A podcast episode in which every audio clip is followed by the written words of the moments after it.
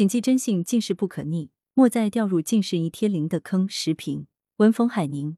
五年前，九岁的小芳被查出近视一百度，家长刘小丽带着她尝试了各种近视治疗方法，中医按摩、护眼贴、三 D 训练。如今五年过去了，小芳的近视度数不仅没有降下来，反而日渐高涨，达到了三百七十五度。和刘小丽有相似经历与担忧的家长不在少数。一些商家抓住家长的焦虑心理。推出各种各样的治疗近视产品和疗法，而一些使用过的家长直言被坑了。五月三十日，《法制日报》受电子产品和不良习惯的影响，如今在孩子中有不少小眼镜已经近视的孩子体会了近视之痛，而近视孩子的家长中，不少家长或因为对近视治疗缺乏科学认知，或被不良商家的谎言所误导，纷纷加入近视治疗大军。其结果是花费不少钱，但收效甚微，甚至越治越差。真性近视不可逆，这样的医学常识，从专家到媒体之前经常进行普及。二零一九年，国家卫生健康委、市场监管总局等六部门联合发布的《关于进一步规范儿童青少年近视矫正工作，切实加强监管的通知》中明确指出，在目前医疗技术条件下，近视不能治愈。按说，这样的权威结论，很多家长已经有所耳闻。也揭穿了商家近视可治疗的谎言。然而，近视治疗市场依旧很火。市场上既有治疗近视的护眼贴、滴眼液，也有矫正近视、提高视力的治疗仪，还有苗医、针灸等方法，宣称可以治疗近视。如果孩子是假性近视，通过科学方法可以治疗，但不少商家声称真性近视可治疗，其实就是一种坑娃骗术。一方面以治疗近视的名义从家长口袋里去骗钱，另一方面。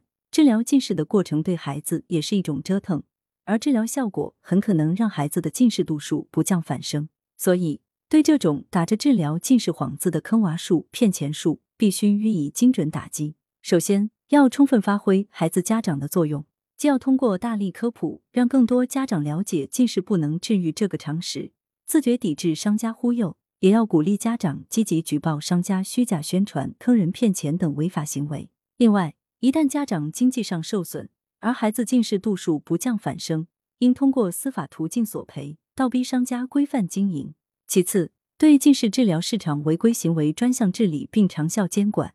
对于商家的虚假宣传行为，比如孩子的近视一贴就好，不用做手术，迅速摘掉眼镜，应当依据广告法进行严肃查处，以杀一儆百。对于近视治疗产品的合规性进行摸底排查，凡是违反医疗器械药品管理规定的，要依法依规处置。从电商平台到相关监管部门，要对违规行为形成治理合力。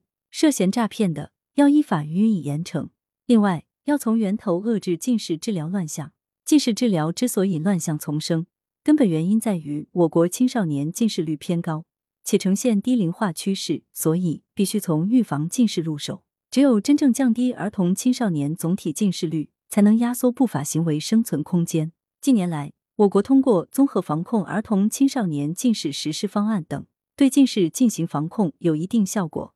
但因孩子频繁上网课、玩手机、打网游等原因，预防近视仍面临挑战。在今年国际儿童节来临之前，中国消费者协会官网发布相关提示，对于普及医学常识、提升家长认知具有积极作用。但仅仅提示家长是不够的，还应该对近视治疗市场上的坑娃骗术依法治理。羊城晚报时评投稿邮箱：wbspycwb 点 com。来源：羊城晚报羊城派。图片：视觉中国。责编：张琪、李媚妍。校对：周勇。